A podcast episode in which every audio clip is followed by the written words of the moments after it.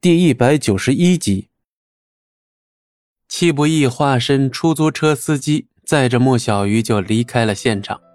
虽然脱离了危险，但莫小鱼显然还是心事重重，一双黛眉几乎都要挤到一块儿去了。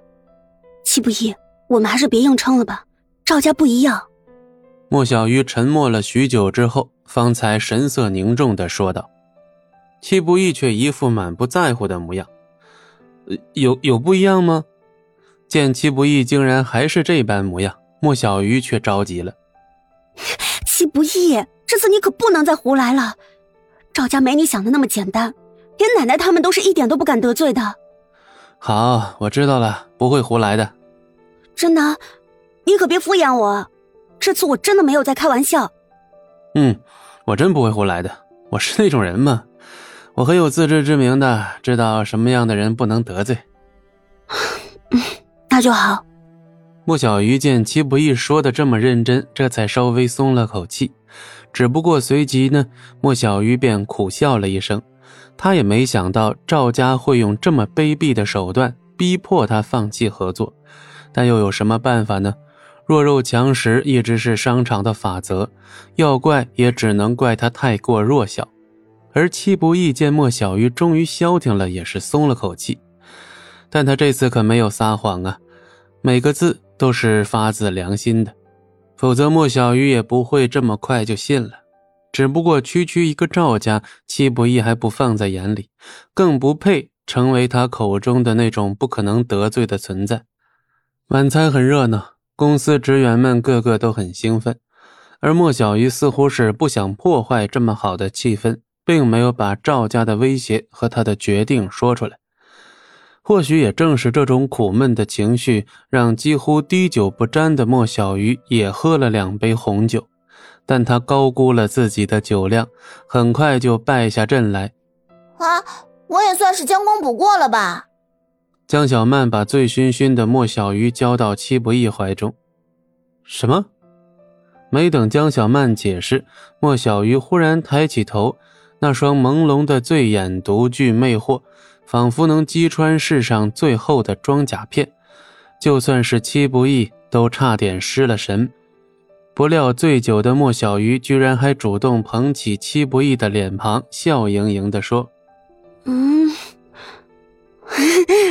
我认得你，你是戚不义。”感受莫小鱼温柔的轻抚，戚不义的内心顿时浮动了起来。这他要是还一点反应都没有，他恐怕就不配继续做个男人了。江小曼忽然发出一阵轻笑，冲着戚不义就是一顿挤眉弄眼，仿佛是在暗示某些少儿不宜的事情。戚不义轻轻弹了一下江小曼的额头，后者疼得哎呦了一声。我可不是那种趁人之危的货色。真的假的？我就不信你是那种正人君子。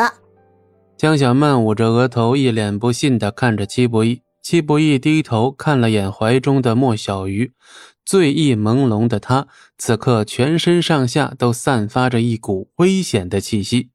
戚不义虽然从来不觉得自己是什么正人君子，但趁人醉酒去干一些事情，可不是他的风格。我送他回家休息，你们玩高兴点，明天放假。一听到“放假”这个词儿，所有人的耳朵都跟装了天线似的，立刻竖了起来。谢大哥，真的假的？明天真能放假呀？一名男职员激动地问道：“对，我说的，全体半天假，放开了玩吧。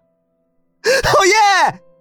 顿时全场一阵欢呼。没有什么比额外放假更让人兴奋的事情。但当秦淑兰看到醉醺醺的莫小鱼时，就跟防贼一样，把莫小鱼从戚不义怀中给抢了过去。